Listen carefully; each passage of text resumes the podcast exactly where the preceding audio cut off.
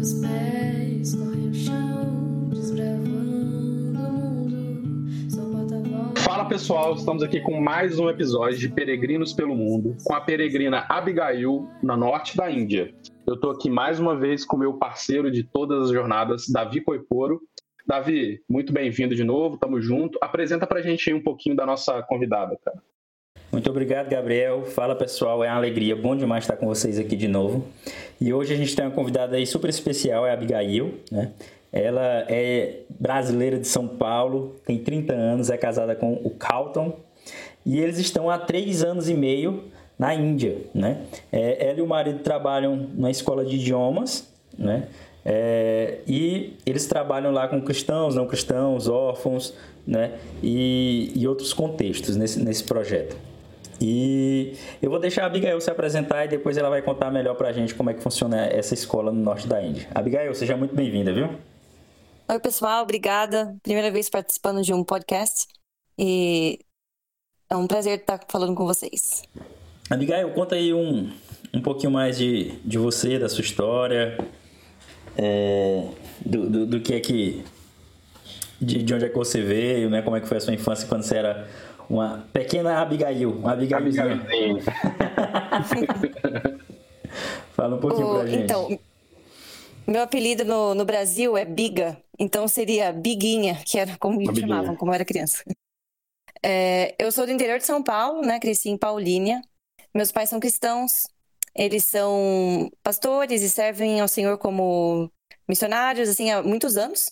Então eu cresci bem, bem cercada de crentes e viajando com eles para aldeias de índios e indo para um monte de lugar assim, viajando bastante com eles e tal.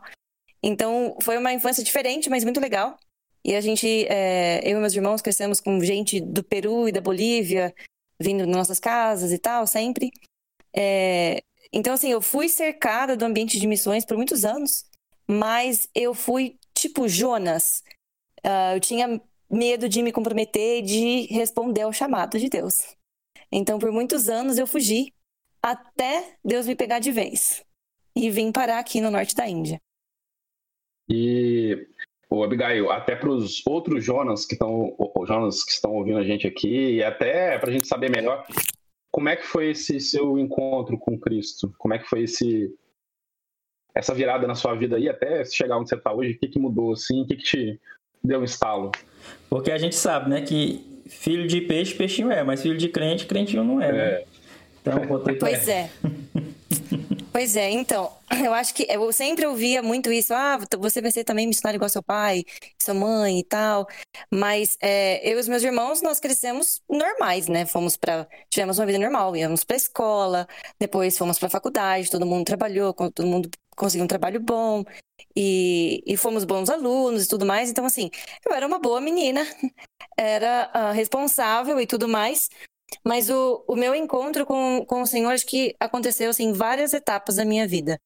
Eu acho que a primeira vez mais forte foi quando eu tinha nove anos, e foi também quando eu senti que tinha um chamado para missões. Foi quando eu representei uma missionária que era apoiada pela nossa igreja, que estava no Sudão, e eu representei ela num teatro. E eu lembro que no teatro eu lia um relato dela e uma carta dela para a igreja, e aquilo me marcou muito. E eu lembro que Deus falou comigo que eu faria algo como ela estava fazendo. E eu cresci com aquilo dentro do meu coração, mas né, é, com medo de me envolver integralmente em todos os momentos da minha vida. Então, ah, quando eu estava na faculdade, eu lembro que o Senhor me direcionou a estudar, para fazer aquele curso, eu fui fazer relações internacionais, justamente porque eu tinha já aquilo fervendo no meu coração por outras nações, mas com aquele medo de me envolver integralmente, como eu mencionei. E na faculdade eu estava fazendo estágio, estava bem, fui, ah, é, fui promovida. Depois do meu estágio, fui ah, contratada na empresa que eu estava fazendo estágio. E naquele momento era para eu estar bem feliz, né? Era para eu estar assim, muito satisfeita, contente, né? Bem sucedida. Mas eu lembro de me sentir assim, é, com um grande vazio e sabendo que, sentindo assim, que eu não estava ah, no lugar onde eu deveria estar, ou que era aquilo que o Senhor queria para mim, eu sabendo que eu tinha algo diferente, ou que eu tinha a missão que Deus tinha me dado, mas que eu não eh, queria ir, né? Nínive, que eu tinha que ir eu ainda não estava querendo ir. E eu lembro que eu orei ao Senhor lá e eu falei, Senhor, um, então se, se, se é isso que o Senhor tem para mim, se eu tenho que ir para Nínive, então que o Senhor feche as portas daqui ou abre outras portas para mim. Não deu outra, Deus respondeu bem rápido. Eu perdi o emprego porque o meu departamento fechou. É, eu, eu tinha sido a última a ser contratada, então fui a primeira a sair.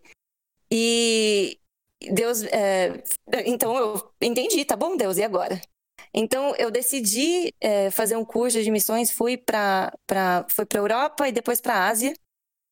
E mesmo assim, eu fui, fui para Europa, fiquei três meses, depois na Ásia três, quase quatro meses, voltei para o Brasil um tempo depois. E mesmo assim, depois de toda essa jornada, eu ainda não queria me envolver 100%. E eu lembro que uh, o meu pai me ajudou a entender o porquê que eu não estava querendo me envolver, o que estava acontecendo com a minha vida. Porque eu voltei pro Brasil e fiquei num limbo, sem entender, porque eu pensei assim: ah, eu já respondi aquilo que Deus queria que eu é, tivesse feito. Mas não, não ainda. Deus ainda queria que eu fosse para algum lugar ou que eu tivesse comprometido integralmente com Ele. E eu ainda estava com medo disso, eu ainda estava me inscrevendo para um monte de trainee, estava fazendo entrevista para emprego, estava tentando outras, outras portas.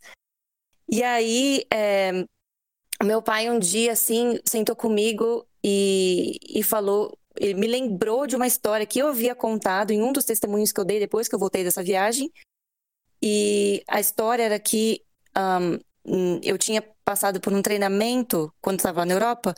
Eram quatro, cinco dias lá em Paris, na rua, morando, é, dormindo na rua, como que, como com um refugiado é, como os refugiados têm, têm passado na, na, Europa, aquilo que eles têm vivido, né? De quando chegam como imigrantes, Sim. não têm onde ficar, dormem na rua ou procuram o próprio alimento e tudo mais. Então, eles fizeram um treinamento com, com a gente de cinco dias vivendo uma vida, uh, cenários parecidos e situações parecidas para nos mostrar como que uh, um imigrante né, vive na, lá na Europa e tudo mais, e como que nós poderíamos alcançá-los, mas, mas era mais para chocar a gente mesmo.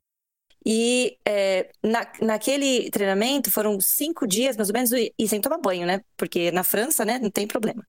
E aí, no último dia, o último dia, na última manhã, assim, uma hora antes do programa terminar, eles nos levaram para um lugar é, que era um banheiro público, é, parecia um ginásio. E aí, é, todo mundo tinha que entrar na fila para tomar banho naquele lugar. Eu lembro que para mim foi, não faz sentido nenhum eu tomar banho aqui, porque eu estou indo embora, né, pro meu quarto, vou ter acesso ao meu banheiro daqui uma hora e meia, duas horas, por que eu vou tomar esse banho agora? Não faz sentido nenhum. E eu não tomei o banho, eu fingi que eu tomei. Eu fiquei na fila, brava, é, e eu falei para minha líder: eu não vou tomar banho, não faz sentido nenhum eu tomar esse banho aqui, eu não vou tomar, não quero tomar, não vou tomar.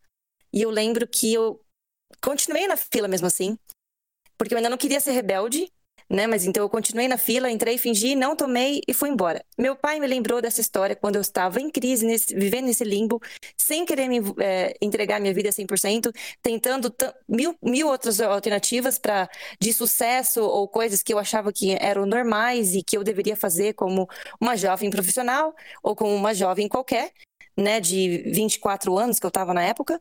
Um, meu pai me lembrou e ele falou assim: Olha, você ainda está na fila daquele banheiro. Você não quis tomar o banho que foi mandado, que você tinha que tomar. E você está fugindo e você está evitando. Foi aí que eu Nossa. entendi. Eu sou Jonas. e naquele momento eu um, entendi que eu deveria tomar o banho. Que eu não queria. Que eu achava que não tinha sentido. Por que, que eu tinha que viver por fé? Por que, que eu deveria uh, não ter um salário fixo ou, ou, trabalhar naquilo que eu estudei, com aquilo especificamente que eu tinha estudado, ou, num, ou numa empresa, ou numa outra corporação? Um, e eu estava com medo de tomar aquele banho, mas eu resolvi tomar. E aí foi quando eu fui para trabalhar numa organização chamada Mais, que é Missão e Apoio à Igreja Sofredora, uhum. para trabalhar com refugiados é, cristãos né, que é, estavam sendo acolhidos no Brasil por conta da, da perseguição é, né, por conta da fé deles nos seus países de origem. Então, eu fui, fui para lá trabalhar com eles. E aí, eu comecei a tomar o meu banho. E tenho tomado esse banho até agora, que foi contra a minha vontade, mas eu tive completa uh, e plena paz do Senhor e tenho me sentido no lugar que Ele tem me chamado me chamou para viver e para fazer desde então. Legal. Abigail, essa tua história é muito legal porque normalmente a gente quer ser o Isaías, né? O que o Senhor diz, eis-me aqui, né? A quem enviarei, né? O cara diz, eis-me aqui, né? Ninguém, ninguém se vê como Jonas, né? Porque Jonas é, Não, é um profeta ingrato, né? Exatamente. E, e, ninguém quer se identificar e assumir que é como Jonas. Porque quantos outros chamados a gente não tem na nossa vida que às vezes não é para servir integralmente, às vezes para fazer algo que a gente não está querendo fazer. Porque não faz sentido, ou porque é inconveniente, porque é desconfortável, porque tudo isso, porque tudo isso cabia na minha situação. Era inconveniente, era desconfortável, era contra os meus sonhos, era contra o sentido financeiro uh, ideal da vida. Uh, mas uh, é isso aí. Então, eu entendi que eu era Jonas. e a gente também, às vezes, conversa muito sobre isso com, com os peregrinos que vêm aqui, sobre a relação com a família em relação a, até quando a pessoa se converte, né? Em alguns casos tem gente que a família inteira não era cristã. Às vezes a gente até conversa com gente que a família era contra. E aí no seu caso tem uma situação que você já tem uma família voltada para isso. Então, como que era enquanto você você falou um pouco do seu pai, mas durante esse tempo aí de resistência, como que era com a sua família, né? Tipo assim, você indo para outros caminhos, mas seu pai, você falou do momento seu pai, mas como é que foi durante esse processo também, esse de você aceitar Jesus e aí esse apoio, o que que, que, que isso impactou na sua vida e tal? Eu acho que os, os meus pais, tanto meu pai quanto minha mãe, eles é, eles sempre semearam em, em, em mim, nos meus irmãos, a fé e o temor no Senhor. Então, eles sempre também nos deram espaço para escolher e tomar e a gente tomar as nossas decisões. É, então, nós escolhermos o, o caminho do Senhor ou não. Então, eles sempre deram essa liberdade para nós, que eu entendo também que é a liberdade que o Senhor nos dá.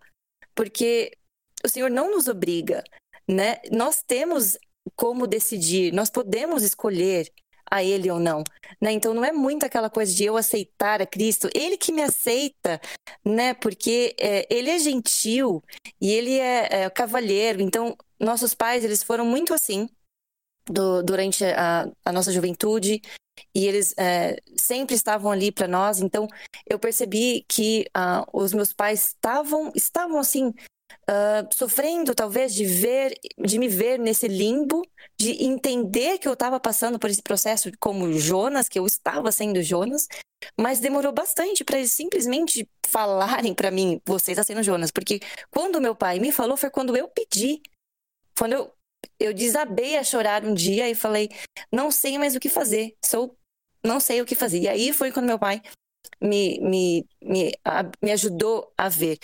É, os meus pais, eu sou muito grata pela vida deles, porque o exemplo deles de fé e de serviço, na verdade, eu acho que era o que me desafiava e o que me dava medo de também, talvez, não conseguir corresponder ao mesmo nível de compromisso e de dedicação que eles tiveram. Entende? Então, eu acho que, às vezes, assim, é, quando a gente um, cresce num lar cristão um, e, e, com exemplos bons, assim, ou cercados de outras pessoas que são bons exemplos, acho que, às vezes, a gente tem uma cobrança, né, dentro de nós. Será que eu vou conseguir? Será que eu tenho a mesma fé que meu pai tem?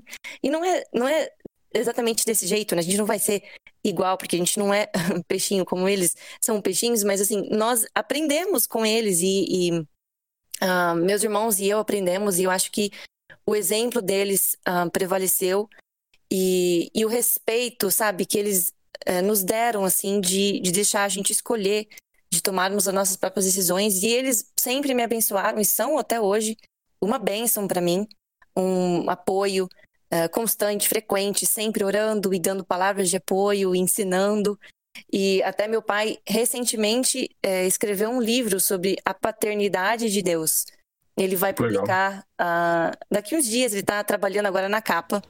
Ah, e no livro ele conta muitas histórias e foi muito legal, porque eu estava aqui na Índia durante o lockdown, né, de, de quarentena e tudo mais, uhum. lendo o livro do meu pai, é, que ele mandou para mim, meus irmãos, pra gente ler. E, e eu lembro que eu lendo, eu lembrava assim das, co das coisas que eles, no, no, ele e minha mãe nos ensinaram e, e como e como a, aquelas histórias e como um, a amizade e o carinho deles e o, e o exemplo deles de, de graça e amor do Senhor para nós, assim como foi incrível para ajudar a gente a escolher o Senhor e, e estar aqui hoje, porque um, eles foram exemplos disso.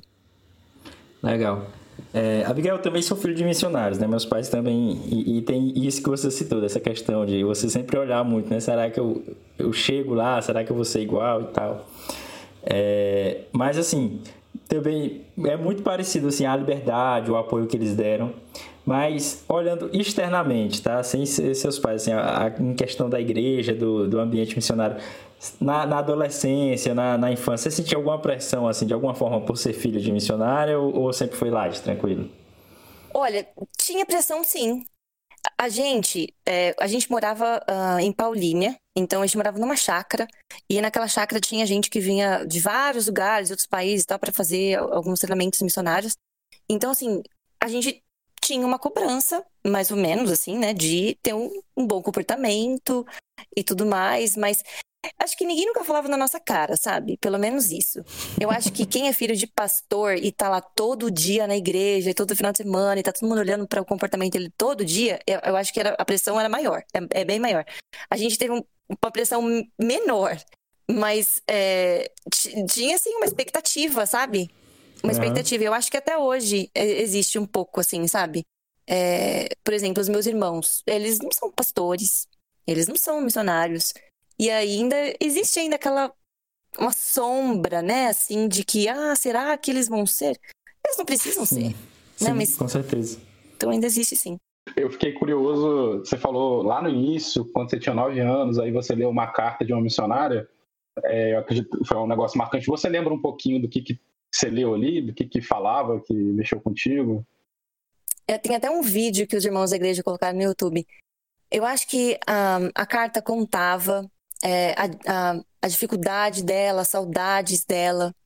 E, e ela contava a história de uma moça que tinha conhecido o Senhor através dela. E a moça chamava Viola. Eu lembro que o nome me marcou bastante, porque era Viola. e, e aí é, ela contava da conversão da moça e da amizade delas.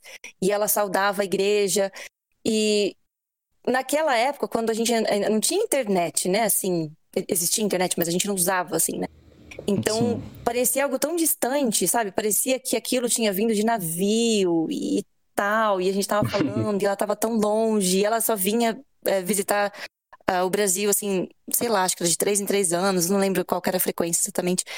Mas é, eu, eu, lembro, assim, que me impactou muito, assim, a, o fato de ela estar tão distante, tão longe e, e alcançando vidas e, e transformando corações através da entrega dela. E, e assim, como foi esse processo, né? Acho que aí deu start, né, da descoberta da sua vocação. É, mas como é que, que, se deu esse processo assim? Você teve o start ali, mas a convicção, é, quando é que veio? Porque você passou um tempo fugindo, né? Mas de certa forma você já tinha é. uma convicção. Como é que, como é que foi essa convicção, assim? Que hora foi que, que surgiu? Um, eu acho que estava sempre lá, tanto é que sempre influenciou as minhas decisões. É, então, a, a, a, convicção de que eu é, iria para um lugar para servir e de que, assim, tu, tudo, me, tudo uh, que me interessava era de outras nações, era de outros países, eram de culturas diferentes, então eu gostava, eu logo fui estudar inglês, a, uhum. a gente aprendeu espanhol lá dentro de casa por causa das pessoas que estavam vindo sempre. Então, já estava assim, sendo bem influenciada com pessoas de outros países. Então, é, e eu já estava convicta de que eu, pelo menos, iria para um outro país. Então, quando um, eu fiz uh, 18 anos, eu lembro que eu comecei a, a fazer a inscrição para fazer um intercâmbio. E eu tinha certeza que eu tinha que ir por causa do meu chamado. Eu tinha certeza que eu tinha. E nada deu certo naquela época. Não deu certo, não funcionou. E eu fiquei muito chateada com Deus. Porque eu falei, como Deus, você não tá me chamando? Aí depois, depois daquele, daquele, daquela frustração que não deu certo, que eu falei, ah, também não vou mais, não vou mais também. E aí foi que eu entrei na faculdade e aí eu falei, ah, não, é, não tenho que ir para nenhum lugar. Ou se for, eu vou é, para ser bem sucedida, né? Ou profissionalmente, uhum. ou para ter uma experiência e tal. Então, assim, esse processo acabou, é, a convicção estava sempre lá, e influenciou muito a minha vida, influenciou a faculdade que eu fui fazer, influenciou os meus relacionamentos. Um, eu não, não conseguia me comprometer com nenhum relacionamento para casar, por exemplo, com alguém que não tivesse chamado. Sim. Então, é, e que era algo assim é, muito forte para mim, entendeu? Então, assim, uh, o, acho que quando eu estava na faculdade até eu lembro que eu tentava me envolver o máximo, me envolver, desenvolver projetos, trabalhos pesquisas que tinham muito a ver com coisas, uh, assuntos sociais e de outras nações e tudo mais, de coisas relacionadas a direitos humanos, justamente por causa dessa convicção. Então, assim, estava sempre ali, mas o, eu acho que eu tinha o, o, o, o acho que o espírito de Jonas estava ali é, me segurando com medo de uh, viver por fé com medo de me dedicar ao serviço do reino. É, ou com medo de é, não ser bem sucedida financeiramente aos olhos do mundo, entende? Então, uh, o processo uh, foi meio estranho. Mas aí, eu, quando, uh, quando eu decidi, né, tomar o banho, é, eu, quando eu tinha decidido, eu já tinha feito treinamento de missões, já tinha feito um monte de coisas porque eu já tinha passado bastante tempo fugindo, né? Até chegar naquele ponto de, de, de me jogar de uma vez. Você, tava, você chegou a formar, aí trabalhar aqui. Quando que você começou a fazer esses treinamentos, assim, nessa linha temporal aí? Então, eu sempre tentava usar as minhas férias é, para fazer qualquer coisa. para viajar para fora e tudo mais. Então, um, eu fiz vários cursos de férias, de missões e fui para o Nordeste, fui para aldeia de índios e tudo mais, nas férias. Então eu usava dezembro janeiro. Uh, como eu era estagiária e nessa época da faculdade eu acabava, acabei não trabalhando muito tempo num lugar só, eu acabava usando esses períodos para ir para esses lugares. É, e aí fui também para os Estados Unidos para aprender inglês. Um, então foi mais ou menos assim, entendeu? Eu tentava usar o período que eu não estava na faculdade para fazer algo.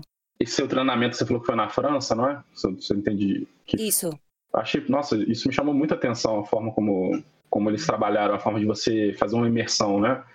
É, você tem mais é, experiências desse treinamento lá, ou situações assim de imersão? É, porque eu achei, nossa, muito legal mesmo.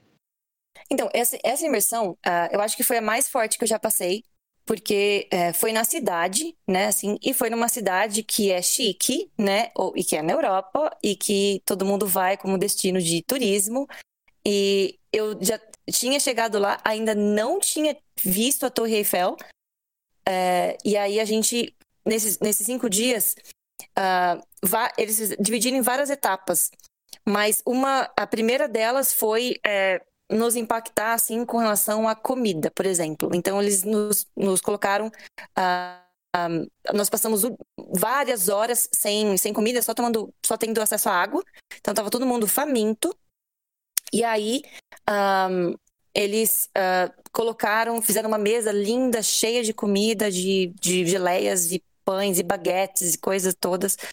E colocaram no chão pães velho e copinhos de água, assim, tal. E aí a gente, quando a gente chegou, assim, nesse lugar, era meio que um, um porão de um lugar, é, todo mundo imediatamente foi pra mesa. E aí eles falaram, não, os, né, os que estavam passando pelo, pelo treino, não, vocês vão sentar no chão e vão comer aquilo lá. Eu lembro de sentir muita, Nossa. muita, muita, muita raiva, porque era muita injustiça. Mas é isso que acontece na realidade, né? Muitos têm acesso à mesa farta e outros não. E às vezes estão sentados do nosso lado. E é, esse sentimento de, de, injustiça. Então, esse foi um sentimento de injustiça. Teve um outro sentimento que, é, que foi muito forte para mim, foi essa coisa do banheiro, mas também foi um que a gente atravessou um túnel. Nesse mesmo período, a gente atravessou um túnel. Uh, eu não lembro de quantos quilômetros, deve ter sido uns três ou quatro quilômetros. No escuro, não tinha lanterna, não tinha nada. E naquele túnel moro, moravam muitos imigrantes que estavam em situação de rua. É, e só que a gente não podia também falar com eles, porque era parte do treinamento, assim, era só que a gente visse, né? O que a gente se sentisse impactado pela situação. Sim. E aí, de novo, mais uma vez, a sensação de justiça. Eu não posso fazer nada agora. Nesse momento aqui, eu estou atada. Então, assim, era mais uma vez para me ensinar que às vezes nós não fazemos nada porque a gente, por escolha, né? Porque a gente veio e não, não decide não fazer, ou às vezes é porque a gente não pode. Enfim, esse, foi mais um. O que mais que aconteceu lá? Ah, a gente teve que pedir comida na rua. Foi uma coisa muito esquisita. Praticamente pedir esmola. É, eles nos levaram para um, um bairro, assim, mais ou menos chique. Era um bairro fino. É, enfim, se pensa na Europa, você imagina, tudo fino, né? Tudo chique. Mas não, esse lugar era ainda mais elevado. E a gente chegou lá numa praça, assim. E aí eles dividiram em equipes e falaram: agora vocês vão procurar o almoço de vocês. A gente ficou assim, né? Procurar um almoço. Procurar um almoço aonde? Procurar um almoço no, no lixo? Você vai fazer o quê? A gente começou a pedir comida. Só que como que você pede comida, né? A gente estava bem vestido, é, ninguém estava em situação assim. Era, foi muito esquisito, foi muito esquisito pedir comida. E ninguém. E a gente tentava justificar, sabe? Ai, nós estamos fazendo um treinamento e tal. Ninguém entendia nada. E também não deram comida pra gente. Eu lembro que uma senhorinha numa feira acabou dando um, um pedaço de frango e, e aí, na mesma feira, a, a, a vendinha do lado dela deu umas laranjas. E esse foi o nosso almoço, que foi dividido entre 20 pessoas. Nossa. É. Meu Deus. Então... Mas não teve caracterizado. Isso que eu ia perguntar, né? Vocês não se caracterizavam também? Era só, tipo... É, não, a gente tava normal. Então, é, o que Entendi. eles fizeram foi assim. Primeiro dia, uh, eles, a gente chegou com. Eles nos avisaram, ah, vocês vão passar por esse treinamento de quatro dias, cinco dias tal. É, então façam a, a, mala de vocês e venham até aqui. Aí a gente foi lá no ponto de encontro e tal. Quando chegou lá, eles nos disseram: agora vocês têm cinco minutos, ou sei lá, era menos que isso, para é, colocar tudo que vocês precisam para os próximos cinco dias dentro dessa sacola. Era uma sacolinha de mercado. E aí a gente não pôde levar nada que era nosso. Então o, a gente estava caracterizado como uma pessoa que recém chegou na cidade, ou uma pessoa que está só usando Entendi. aquela roupa, andando Entendi. com tudo dentro daquela sacolinha de mercado. Que rasgou, que arrebentou, que ficou. que foi horrível. Então, e isso foi. Então você tinha 24 anos, né? Isso, é. Então foi há uns seis anos atrás. Isso. De, desse momento a, a, até chegar na Índia, como é que, que foi esse processo? Então, depois que eu voltei para o Brasil, desse período, fiquei naquele período limbo até meu pai me ajudar a entender que eu tinha que é, tomar o banho, né, para sair da fila do banheiro e, e, entrar. Aí eu fui trabalhar na Mais. Fui trabalhar Sim. com os, os refugiados.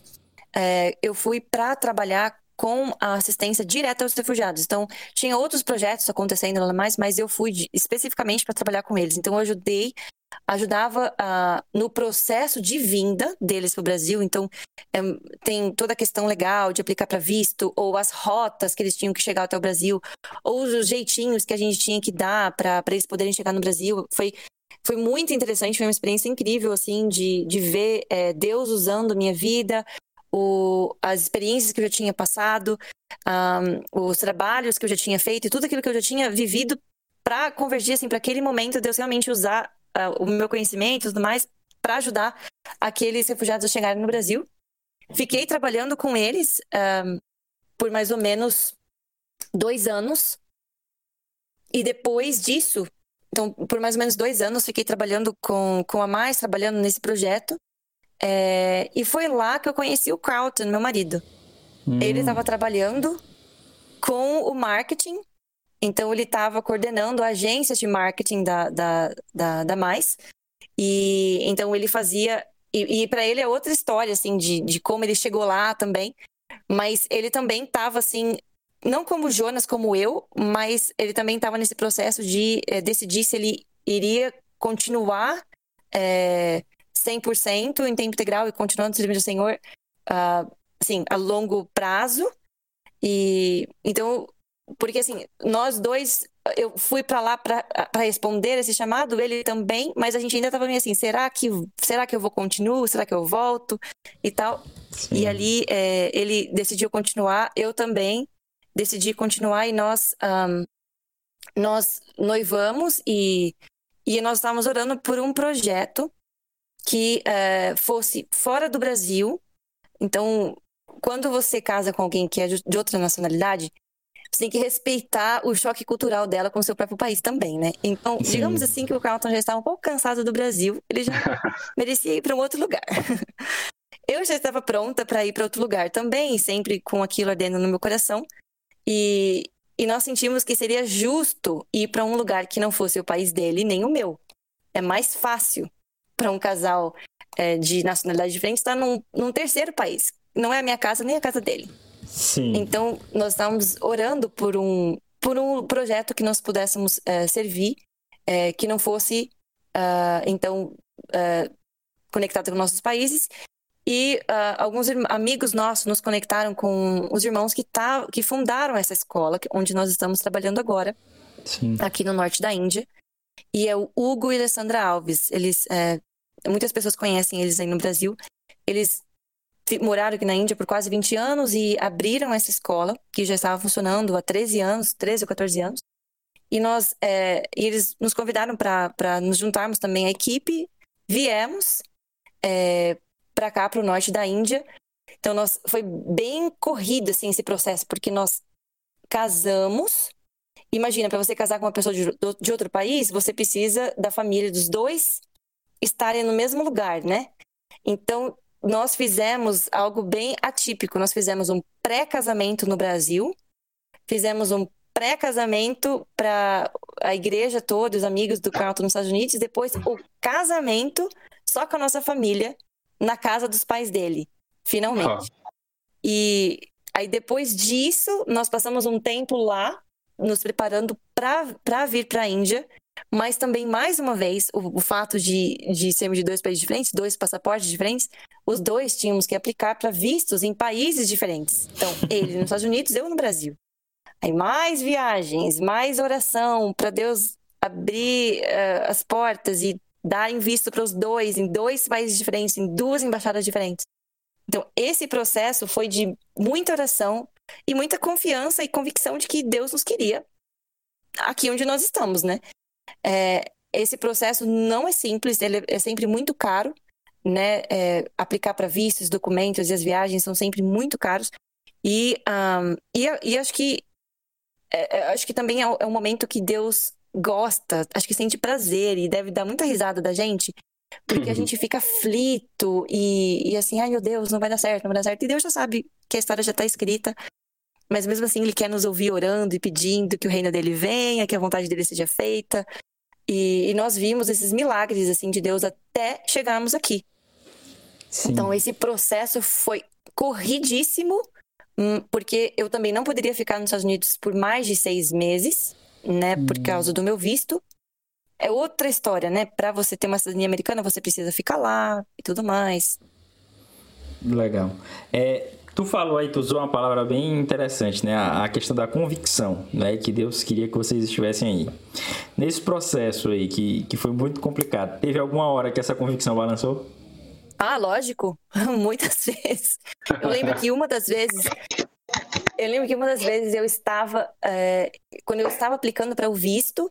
Uh, para vir para a Índia, eu estava lá no consulado de São Paulo, lá em São Paulo, e eu tive que ir várias vezes porque eles não, é, eles não fizeram uma entrevista especificamente, assim, exatamente uma entrevista, fizeram várias coisas, assim, eu tive que ir lá várias vezes, ficaram me enrolando e e cada uma dessas vezes eu entrava em desespero, porque o Carlton estava nos Estados Unidos, eu estava no Brasil, aplicando para o visto, e eu, assim que eu saía do consulado, eu ligava para ele e eu só chorava. Falava, meu Deus, e aí se não der certo? Né? Porque se não der certo, a gente não tem um plano B, porque o plano A era fazer aquilo que Deus tinha falado para fazer, e agora, né? Qual que é o plano B?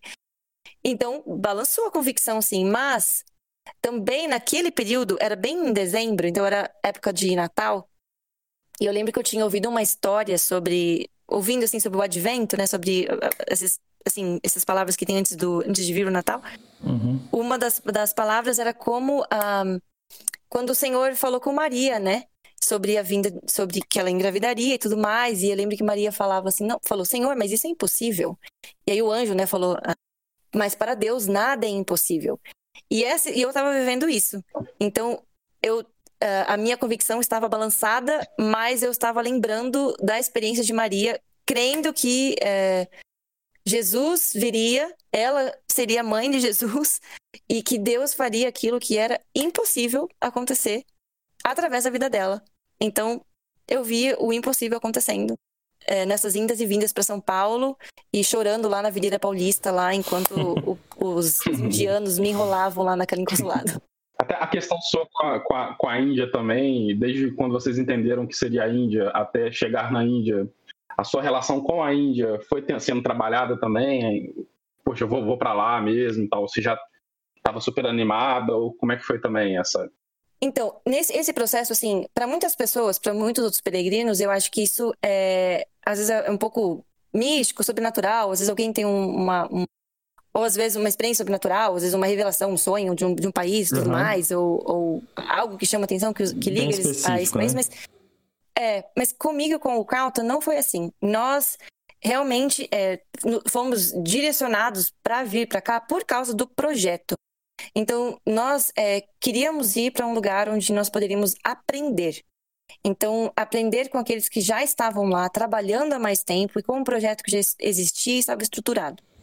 Porque uhum. é algo que muitos outros peregrinos passam, acho que é uma dificuldade muito grande que outros peregrinos passam quando vão para países para iniciar algo do zero. E porque assim, quando você chega no país, você tem a questão da língua, você tem o choque cultural, você tem é, a distância de casa, tem o, todos os desafios de adaptação e além disso tudo, ainda precisa começar algo. Imagina, nós olhamos para nós e falamos assim, não, a gente não vai fazer isso, a gente não, vai, não estamos preparados para começar algo do zero, a gente quer aprender com quem já fez. Então, foi bem assim, é, não foi escolhido a dedo exatamente, né? Mas a gente foi bem racional. E sentimos paz do Senhor, né? Por isso que ah, nós tínhamos convicção de que era isso que, que o Senhor tinha para nós, que nós deveríamos ir para onde, para um lugar onde a gente fosse aprender. Então, esse casal que já estava aqui há tantos anos, nos ensinaram muito. Então, o projeto já existia, a escola já estava acontecendo, já estava estruturada, profissionais treinados, professores treinados, muitos alunos com uma boa reputação na, na cidade. Então, nós nos juntamos a um projeto que já estava em andamento e para nós, como um casal recém-casado, indo para o campo é, de de dois países diferentes, né? Então a gente já tinha adaptações entre eu e ele, é, mais adaptação com o país local. Então a gente precisava realmente algo assim que já estava facilitando para nós. Por isso nós decidimos. É, por isso que foi muito bom vir para algo assim. E, e, como foi esse choque cultural aí duplo, né? Porque vocês têm um choque de ir para outra cultura totalmente diferente, ainda tem um choque que você é brasileira, ele é americano, né? Então, como é que foi esse duplo choque aí, tudo ao mesmo tempo? Ai, engraçado e às vezes estressante, né? Essa é a palavra. É, porque, por exemplo, o, o, no Brasil a gente tem uma comunicação.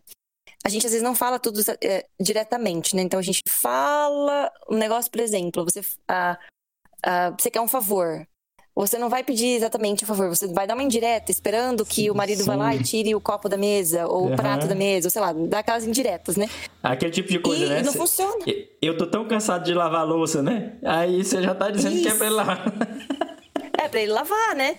Então, essas indiretas não funcionam com o americano, porque ele não entende. Assim, ele só, ele só entende o que você fala. Então, se você não falar lava a louça pra mim, ele não vai entender que você quer que ele lave a louça pra você. Então a gente teve que. Teve essa adaptação que foi forte, mas é, como ele já tinha morado no Brasil e até tinha aprendido bem o português, é, ajudou muito, porque daí, quando nós estávamos cansados do, de, de falar outra língua aqui, que aqui onde a língua que se fala é o hindi mas também uhum. fala muito inglês na cidade que a gente está. Então, ele se cansava menos do que eu, porque ele conseguia usar o inglês fora de casa.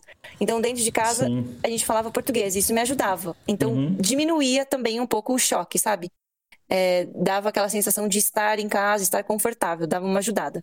Mas o legal é que é, isso também nos uniu bastante, porque a Índia é muito diferente dos Estados Unidos e do Brasil.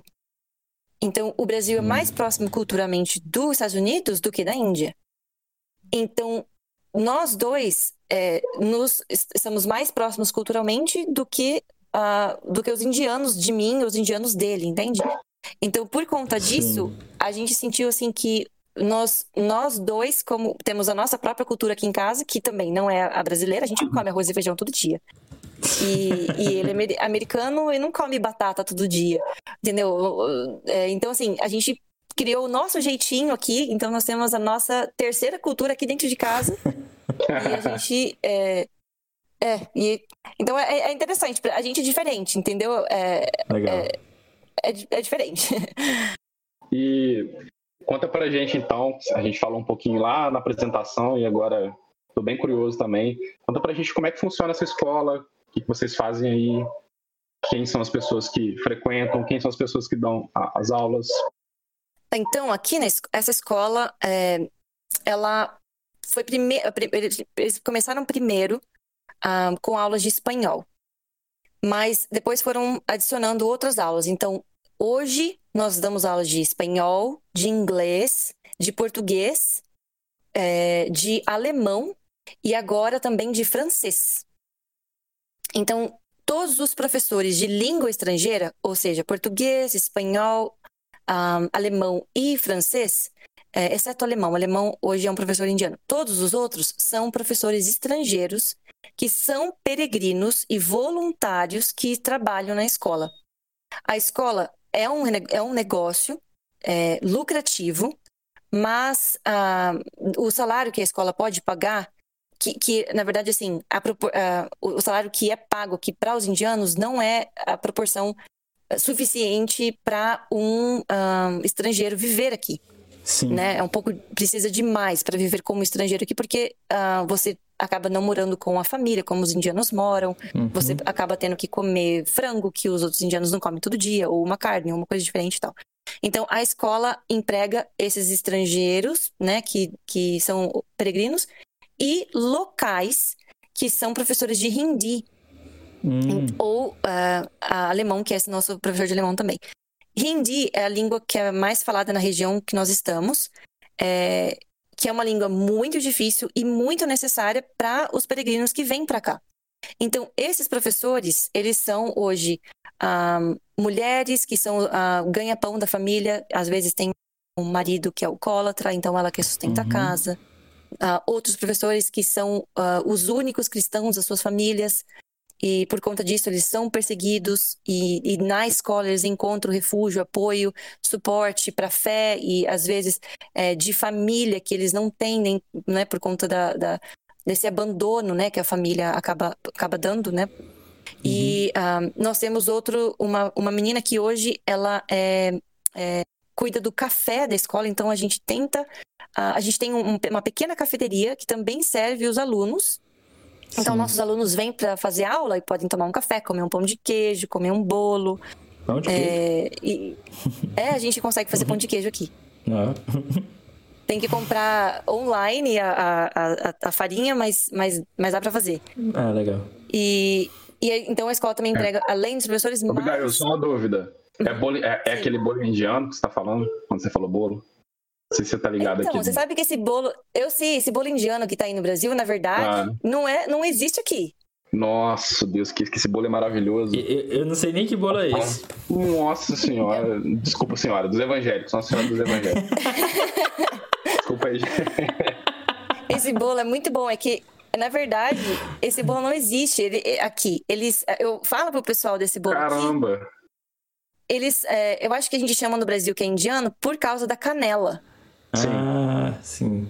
Então é um bolo com canela e o recheio é de beijinho, eu acho. Eu acho que é. Ou de acho coco, que é isso aí. Coisa de coco. Não, acho que é, acho que é de beijinho mesmo. Alguma coisa assim. É, então a gente. Não, não tem esse bolo, mas tem outros. A gente faz outras coisas aqui. Os bolos indianos mesmo não são muito bons, não, viu? A gente faz outros. eu só, só vou, a partir de agora, quando eu for na padaria ou quando eu for comer, eu vou falar assim: olha, amiga nossa da Índia falou que esse bolo aí não é da Índia, não, viu? Pode é fake, fake news, fake news. é, você tem que dar um outro nome, é bolo brasileiro indiano. É. é. Mas aí você tava falando da escola aí dos bolos. Eu, eu te cortei porque Isso. deu fome aqui.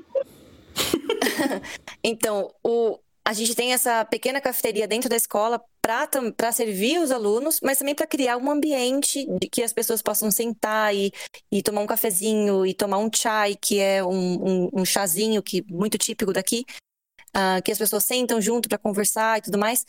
É, e além, então a gente uh, emprega essa menina que cuida da, da cafeteria, que um, que também é de uma, uh, uma pessoa sem família, uma órfã. Uma, uh, na verdade, assim, muitos desses da, dos órfãos aqui na Índia, às vezes não é órfão de pai e mãe, às vezes é órfão só de pai, e a mãe não tinha como um, sustentar e, cuidar da, da, da, família, então entregou as crianças para um orfanato. Então, assim, é, essa é uma menina, assim, ela cresceu sem a família, foi entrega por, entrega por orfanato, e hoje a escola é a família dela. Né? Então... E aqueles filmes como Quem Quer Ser um Milionário, é, Lion, né? É, não são, não são assim distópicos, não, né? É bem. Não. Seria algo bem dentro da realidade, né? É, olha, a história dessa menina, por exemplo. A, a o pai dela faleceu quando ela era criança, então a mãe estava é, procurando um novo casamento, ou alguém, né, para cuidar dela e tal. A, uhum. a mãe casou-se com um senhor muito bem mais velho que tinha lepra e vivia num leprosário. Então ele tinha uma casa Nossa. naquele bairro lá, tal, naquela região. O homem faleceu, a mulher herdou a casa, tá vendo? Então, assim, bem por interesse. Mas ela não poderia se casar com as duas filhas. Por quê? Filha, aqui na Índia, é tida como maldição. Porque hum. as filhas são dadas em casamento, então elas vão morar com a outra família. Ou seja, ela não, elas não são garantia financeira para a velhice dos pais. O filho é. Elas não são suas, vamos dizer e, assim, né? É, elas criam, sustentam, investem para dar para outra família é, uhum. lucrar com elas, digamos assim, ou ficar com Sim. elas. E o filho fica com a família, né, para cuidar dos pais na velhice. Então, Nossa. a mãe deu essas duas meninas para um orfanato para elas Nossa. crescerem e viverem. E a mulher casou e teve a vida dela. Entendeu? Então, assim, imagina essa menina tem família, na verdade. Tem familiares, tem irmão, tem a mãe, mas não tem, não teve uma família. Então, é, então assim, os personagens do, daquele filme Lion, do, do Quem Quer Ser um Milionário, tem até um no filme novo que saiu, não sei se já saiu no, na Netflix do Brasil, que chama é, o White Tiger, Tigre, Tigre Branco. Também é um filme muito bom que também retrata bem a, a, a, vida aqui e a história de pessoas simples e pobres como eles. Então, a escola consegue, é, consegue empregar pessoas que precisam de, de ajuda, de que precisam de famílias, que precisam de apoio para a fé, mas também outros que não são cristãos. Então, nós temos alguns que são cristãos e outros que não são, que também convivem com a gente, que é, participam dos nossos almoços, nossas reuniões. Uma coisa legal que a gente sempre faz, que é bem da nossa cultura da escola, todo aniversário a gente senta junto, come um bolo junto, canta parabéns e cada um tem que falar uma palavra de bênção ou de agradecimento pela vida daquela pessoa. Legal. Que é algo que aqui eles nunca escutam de ninguém. Não escutam dos hum. pais, não escutam dos professores, não escutam dos familiares. E é, nós temos essa oportunidade de abençoá-los, de dar palavras de bênção, de orar pela vida deles ali. Então, esses funcionários que não são cristãos é, conseguem participar desse ambiente e são sempre tocados é, por isso. Já houve um, conversão, já houve é, pessoas que se entregaram a Cristo uh, trabalhando na escola. Então, também, então imagina, esse ambiente da, da escola também alcança alunos. Sim. Porque o aluno que vem para a sala de aula e tem contato com um professor que é cristão, com um professor que está interessado na vida dele, além de, de ensinar o idioma, né? Então, por exemplo, eu tenho aula com uma, uma senhora que ela é dona do maior templo hindu daqui da, da cidade. Hum. É dona, porque aqui é como um negócio, né? Ah, ah, tá. Então ela é de uma casta, ela é de uma casta alta, uma casta, da casta Brahmin, Brahma. Então é, eles podem ser um, eles podem ser ministros, né, digamos assim. Uhum. Então eles têm esse dono, é, são donos desse templo, ela e o marido. E, é, e ela é uma senhora muito sozinha porque ela não pôde ter filhos.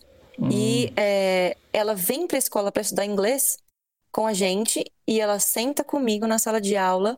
A gente se vê sempre, nós somos boas amigas agora. Ela já me chama de irmã, me considera como uma irmã. Muito legal. Que como... ótimo.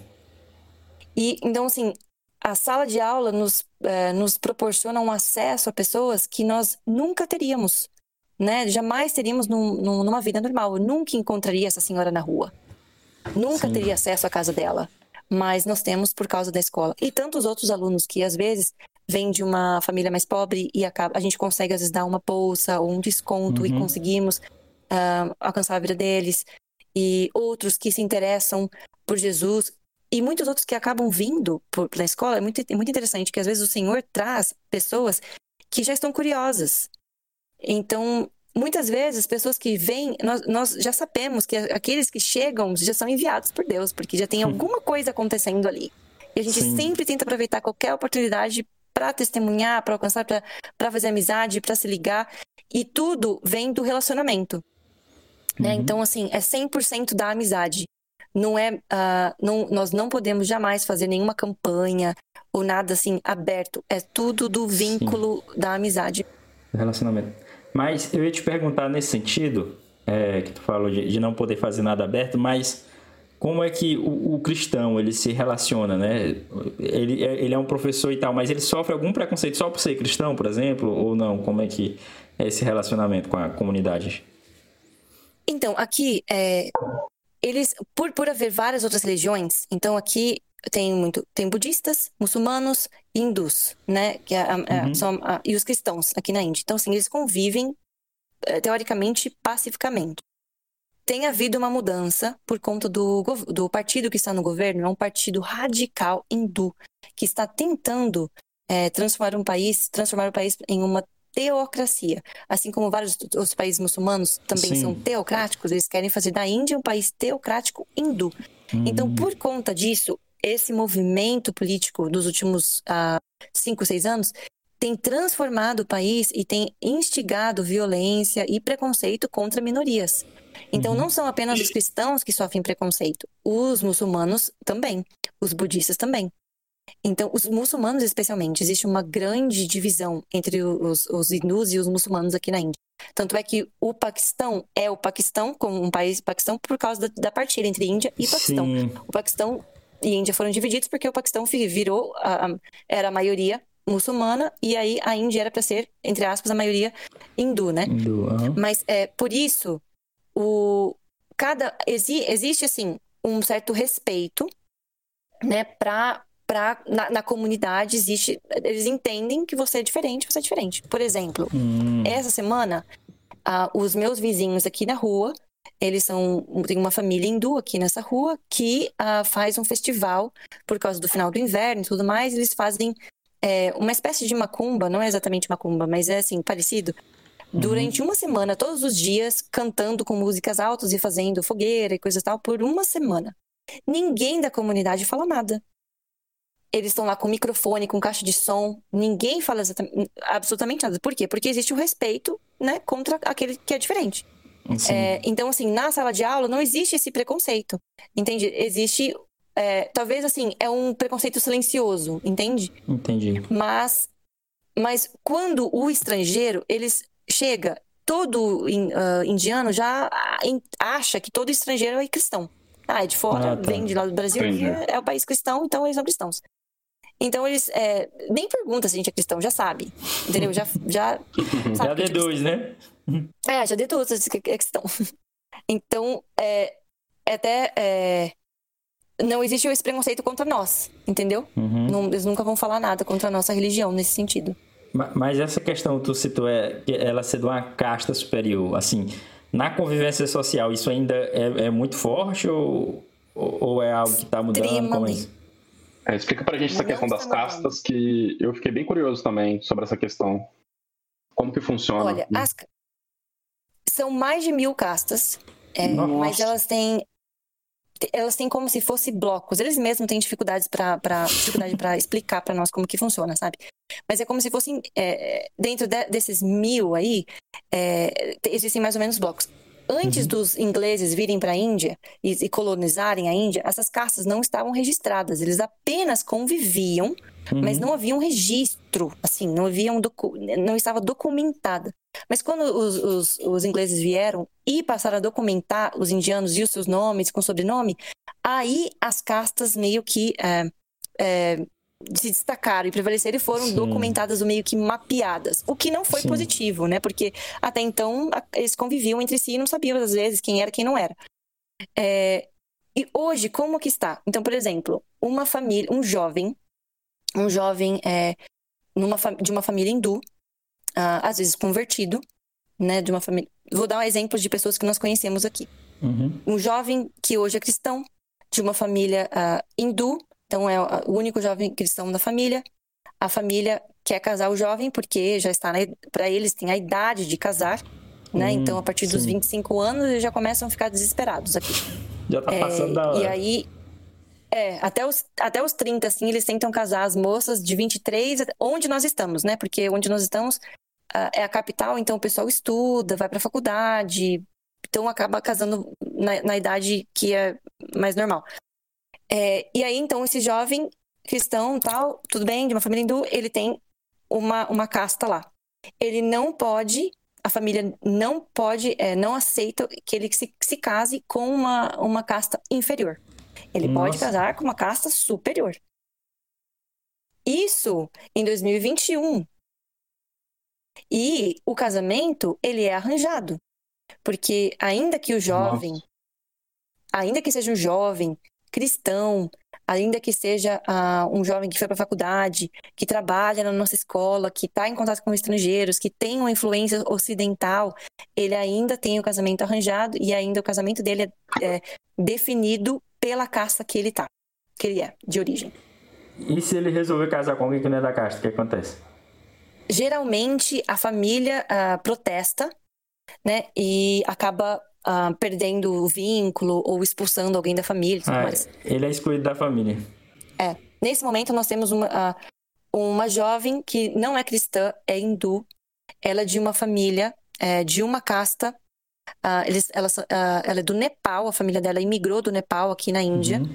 Então, digamos assim que ela está mais ou menos fora da casta, porque ela é do Nepal, então ela, a casta dela está assim flutuando em, no nível das outras castas, entendeu? Não tem uma posição específica.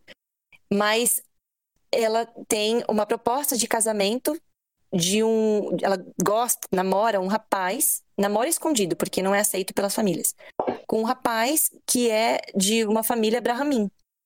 Então, a família dele é extremamente pura e oh. de, de uma casta alta e não aceita porque ela é de origem do Nepal.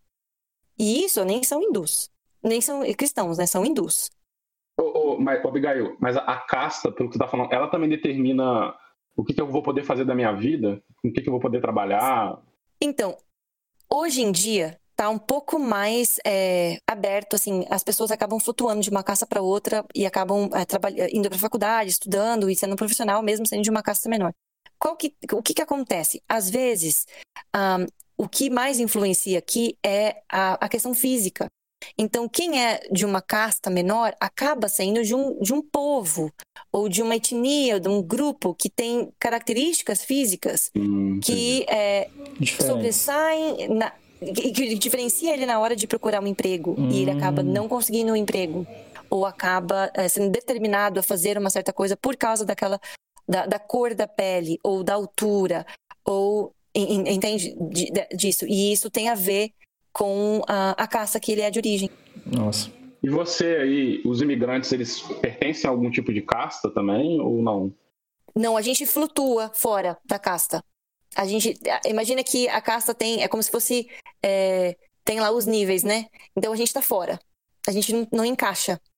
Então não significa que a gente é melhor, é, mas também não significa que a gente é menor. Entendi. Entendi. Tá fora, tá né? fora. É. Tá. É. E quando vocês chegaram aí, qual foi assim as coisas, as principais diferenças que você percebeu do Brasil, por exemplo, culturais e, e talvez que foi, possam ter sido um choque ou possam ter sido boas surpresas também? É, pro bem e pro mal. É, é pro bem e pro mal. Então, acho que as roupas, o jeito que se veste, o trânsito e a comida. Acho que são as três coisas principais que você vê. Então, a roupa, por que eu tô falando roupa? Porque você chega aqui, é, você, as pessoas se vestem exatamente do jeito que você vê naquele documentário do National Geographic, né? Se veste exatamente daquele jeito, com a, a roupa Sim. comprida, o negócio amarrado no pescoço, o trenzinho na cabeça.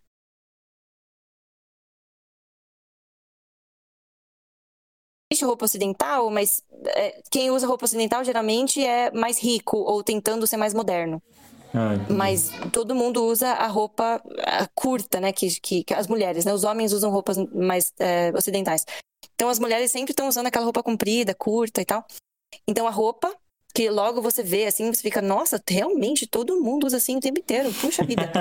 e depois, depois o trânsito, que é exatamente como a gente vê naqueles vídeos na internet. Exatamente igual. e pior.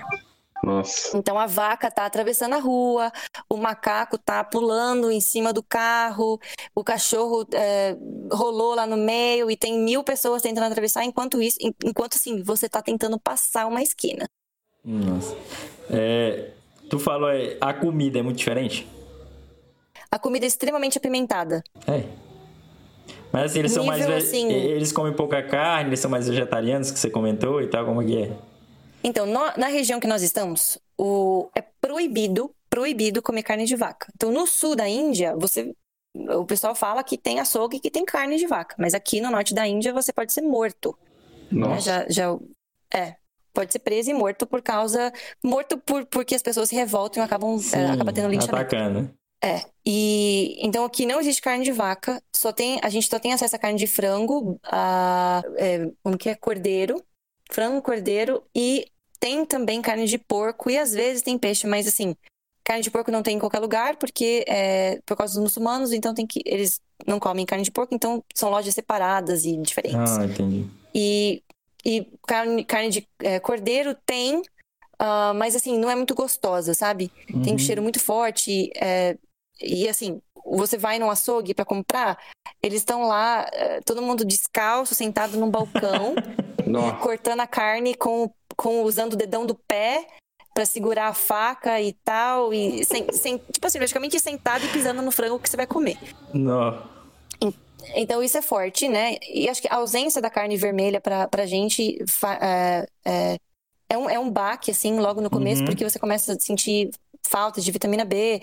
Mas assim, pra quem é vegetariano, fala, fala que não faz falta, mas faz, viu? Faz falta sim. E, e, e a comida é extremamente apimentada. Então, assim, eles. Tudo é apimentado. Tudo, tudo, tudo, tudo é extremamente apimentado. Então, pra gente que é brasileiro e a nossa comida. A nossa comida brasileira não tem gosto nenhum pros indianos. Porque a gente usa sal, cebola e alho, né? E eles Nada usam sabor, umas né? 5 mil coisas. As especiarias indianas. Deu até guerra isso aí. É, é, eu já compro a mistura toda pronta, porque eu nem sei, tem uma lista assim de 50 lá, eu nem sei. Sim. Ma- Mas eles são um povo fácil, assim, de se relacionar? Ou, ou são uma cultura mais fechada, assim? Como é que funciona o relacionamento com eles? Eu acho que é, eu acho que eles são abertos. Eu acho que eles são abertos. Os indianos são bem amigáveis, assim, eles gostam de fazer festa. É, então, por exemplo, tem um, você tem um casamento, você tem é, um evento, todo mundo é convidado. Então, todo mundo é Hum. convidado para o casamento. Vai umas mil pessoas. E chega lá, todo mundo tem que dançar. É, é enorme. E lá todo mundo tem que dançar, sabe? Você vê assim, todo mundo dançando, criancinha dançando, velhinho dançando, todo mundo dançando junto. e aí você, por ser estrangeiro, eles acham super legal quando você se junta e vai lá e, e come com eles. Então, eles são, eles são abertos. Eles, é, eu acho que assim, no começo tem uma dificuldade para ter uma amizade sincera. Porque acho que no começo eles estão meio, talvez, interessados, né, naquilo que você tem para oferecer ou tal, né? Quem que é você? É, e, e tem pessoas que realmente têm interesse, sabe? Tipo, de ajuda financeira ou tudo mais. Ou ahn, tem um pouco de preconceito, porque, ah, sabe que estrangeiro é peregrino ou missionário por aqui, entendeu? Então sabe que, é, que sei lá, que é, tem, tem um pouco de, de, de- de- Existe, assim, nesse, esse- a história, né, de que os estrangeiros estavam aqui para converter, entendeu? Então Ah, existe esse. é, existe já esse, assim, esse- preconceito em muitas pessoas. Abigail, Mas eles são abertos. Ô, Abigail, é, e, e a, uma outra questão que agora tá surgindo mais conteúdo pra gente na Netflix, alguns filmes igual Quem Quer Ser o Milionário. O, Quem Quer Ser o Milionário acho que foi uma produção de Bollywood, não é? Eu não tenho certeza. Não, Não sei, sei. Mas como é que é aí? Porque a gente ouve muito pouco de ouve falar de Bollywood, mas eu já ouvi que se não é maior, é do mesmo tamanho que Hollywood. E como é que é isso aí? O que, que você viu aí? O que você tem pra contar pra gente de Bollywood? Da cultura. Olha, esse é um, É. esse é um ponto muito interessante, porque Bollywood é muito forte, muito, muito, muito forte aqui. Eles não conhecem, os indianos em geral nem conhecem direito Hollywood. Nossa. Você fala pra eles assim, um ator do super famoso de Hollywood, sei lá, fala e falar Brad Pitt, entendeu? Brad Pitt e Angelina Aham. Jolie, que todo mundo no Brasil sabe. Qualquer um você vai falar na es- qualquer um numa esquina ali, uma senhorinha, uma criança, já vai saber. Aham. Eles não sabem, eles não sabem, não conhecem. Não assistem. Porque Caramba. não assistem, porque Bollywood é muito forte, é extremamente disseminado e assim, eles amam, tem é, essa Que legal. cultura da celebridade é extremamente forte aqui, tem muitos famosos extremamente ricos e são idolatrados mesmo, é, mas também existe essa outra briga assim é, por causa de casta, porque muitos dos, Hum. dos das celebridades na- de, de Bollywood são de famílias, são famílias que, sim. que ficam controlando, então são eles Ó. ficam é, entre eles mesmos, sabe? Controlando o cinema, Então, né? Poucos, aham, poucos vêm de fora. Então eles também ficam muito felizes quando um é, um deles, me- do povão mesmo, consegue chegar lá e vira uma Ah, celebridade. legal. Eles, eles gostam também. E, é, mas assim, influencia demais a, a cultura. E hoje, muitos filmes de Bollywood eh, têm ah, trazido crítica a, a certas questões da cultura. Por exemplo, o do, do Lion, né? Que mostra Sim. a vida de um, de um órfão, morador de rua, e a superação dele, e as castas e tudo mais. Então tem vários outros filmes que mostram. Tem até um, é, eu não lembro o nome dele, mas agora. Ah, é, é, chama Três Idiotas. Eu não sei se é assim em, em- português, mas é Uhum. Three Idiots. Que é a história de três estudantes universitários e eles mostram como que é a cultura na universidade aqui. Que assim, aqui a- a- as escolas ah, não ensinam, elas só fazem as crianças memorizarem, os jovens memorizarem. Eles não pensam, eles não são ensinados a criticar, a racionalizar, a, a resolver problemas. Eles só sabem memorizar. Então só Sim. existe assim, é, não lembro da palavra em português, tipo lecture, que é só faz decoreba. Decoreba, né? E é, então esse filme mostra, expõe a cultura, critica e ainda faz uma proposta de mudança. É, então tem, tem vários filmes de, de Bollywood que estão fazendo isso. E até, por exemplo, a crítica contra o, esse, a, a proposta do casamento, né, do casamento arranjado e o problema das castas. Tem um monte de filmes de romance indianos que criticam isso e que mostram esse drama e, e, e trazem esperança para muitos jovens, mas não traz assim uma mudança real, né? Mas é, talvez inspira muitos jovens a, a, a aspirarem por, um- por algo diferente. Legal. E, Abigail, me conta um pouquinho. Não sei nem se a gente pode perguntar isso, mas eu vou perguntar, agora a coisa corta. Se não pudesse, fala aí. É, se não puder, você fala. É, conta um pouquinho sobre a, a igreja da Índia. É, é, como é que é como é, é como é que ela se relaciona com os peregrinos estrangeiros, como é essa relação?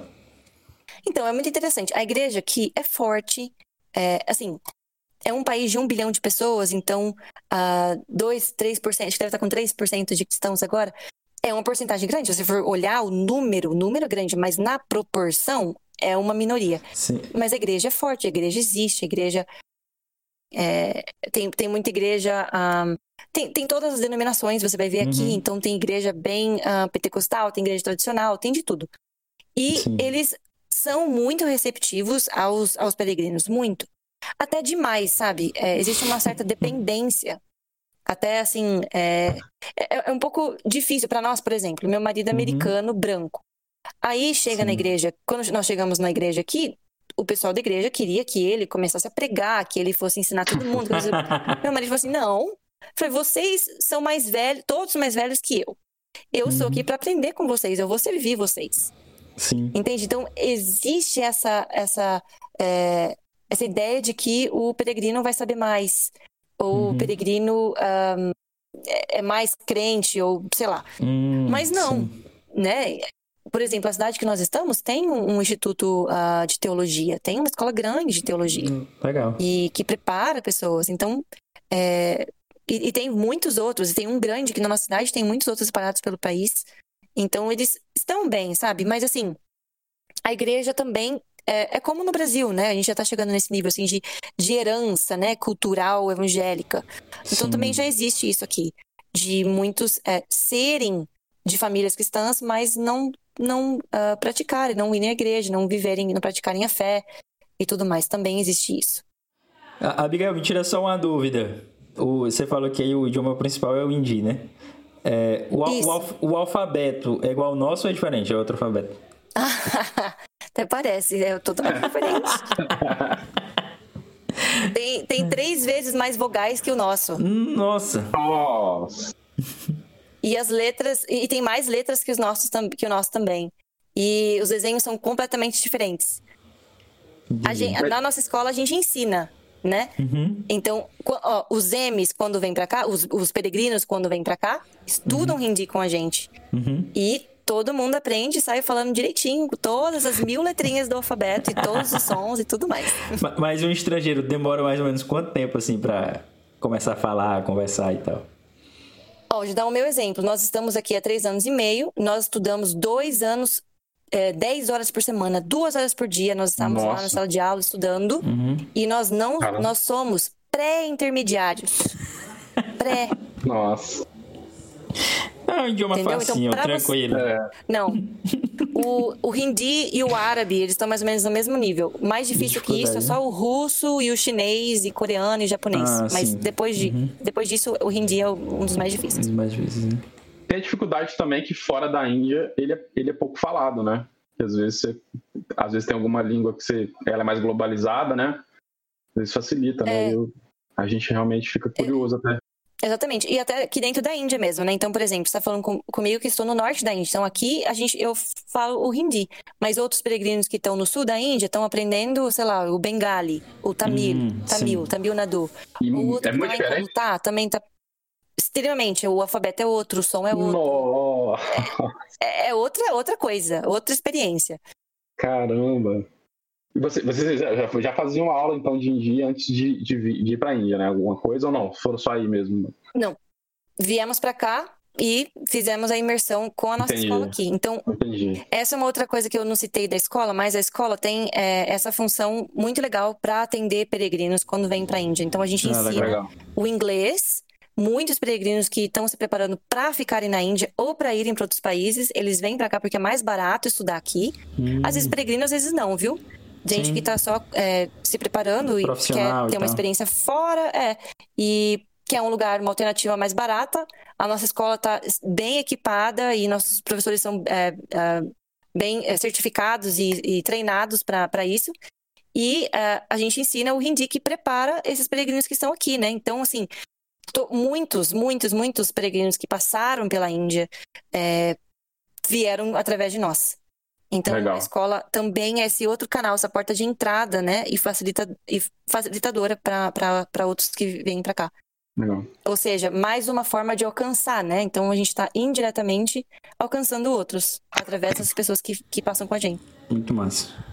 Ó, então, a gente está chegando no final da nossa conversa. O papo está muito bom, está muito legal. E a gente tem um quadro muito legal também, que é o Indica aí Peregrino. A gente pede algumas indicações para o nosso convidado. E aí, Abigail, a primeira, primeira indicação que eu queria de você é de uma banda ou de uma música do país aí, alguma coisa local. Uh, olha, esqueci de pesquisar, vou mandar para vocês depois um link e nome da banda, beleza? Show de bola. Então, ó, vamos para a próxima, que é uma receita de um prato típico da região. Tá, eu gosto muito, é o meu preferido e é o que é, se come bastante aqui, chama Butter Paneer Masala. Então, Eita. ó, butter é manteiga, Paneer ah, é um queijinho branco, que é tipo ricota, só que ele é mais, mais prensado, então ele tá mais durinho, ele não derrete. E masala é as mil especiarias deles. Então você corta tudo lá, põe um monte de molho de tomate, as mil especiarias e é, é, creme de leite Uhum. E vira um estrogonofe, só que de queijinho branco. Aqui tá, pertinho da, aqui tá pertinho da hora do almoço, viu? Isso aí. Eu nem tomei café ainda, meu Deus. Não tá valendo, não, eu Vou lá, que... tá, tá falando Coitado. de bolo, de pão de queijo, eu tô aqui. Falando nisso, quantas, quantas horas de diferença do fuso? Oito horas e meia. Ah, tá. Então você já tá, tá de noite aí. Oh. Aqui são oito horas da noite. Ô, Abigail, algo único do seu país. É o que a gente fala assim: um dia que você sair daí, você vai falar, poxa, isso aqui vai, vou sentir falta disso? Vou sentir falta das festas de casamento deles, que todo mundo se veste com as roupas mais típicas que usam no dia a dia. Então, eu, quando vou, eu vou de sari, que é aquele negócio que parece um lençol enrolado Sim. na gente, com um monte de pulseira, metade do braço de pulseira, brincão e tudo mais. E a gente vai pro casamento que tá com umas mil pessoas, só que não é só um dia, são uns três, quatro dias de festa. Nossa. Então, isso é uma coisa que eu vou sentir falta, porque é algo muito único daqui. Quatro dias de, de festa, assim. então todo dia se Nossa. arrumando e todo dia indo pra bagunça e todo dia tem e tem que dançar toda vez, tem que ir lá na bagunça dançar e tal. Então, muito legal. Rapaz. Vou sentir Muito falta. legal. Bom demais. A próxima e última indicação é de algum conteúdo, livro ou algum influenciador para a gente poder acompanhar e aprender também. Ó, eu acho que duas coisas. É, é, um, um livro que eu eh, recomendaria é um que chama O Livro que Fez o Seu Mundo, que foi escrito por um indiano que chama Vishal Mangawadi. Ele, eh, ele fala como a Bíblia, ahn, como a Bíblia influenciou e ahn, no desenvolvimento de tecnologia, no desenvolvimento de, eh, da- eh, no avanço da e desenvolvimento da filosofia e psicologia e tudo mais. Ele mostra como a Bíblia ah, influenciou o nosso mundo. E é um Uhum. indiano, um filósofo indiano cristão que escreveu, então é, é muito legal. E uma outra personalidade local que é, eu e meu marido a gente admira bastante é um senhor que chama Ruskin Bond. Ele é um escritor daqui da nossa cidade e ele já ganhou vários prêmios nacionais. Ele escreve livros em inglês legal. e ele já ganhou muitos, vários dos livros dele já viraram filmes de Bollywood, inclusive. Ah, massa. É, e ele mora na, na cidade vizinha aqui, que é a cidade que está nas montanhas, que é a próxima cidade da nossa. Então, Uhum. nossa cidade está normal, nível do mar, mas a próxima cidade já está a 2 mil metros de altitude, que é- já é na montanha dos Himalaias, né? Então, a gente vê a montanha, as montanhas da nossa cidade. E ele mora lá. E ele escreve muitas histórias e relatos da região. Então a gente conseguiu conhecer bastante histórias e coisas através dos olhos dele. E a gente achou Hum. muito legal.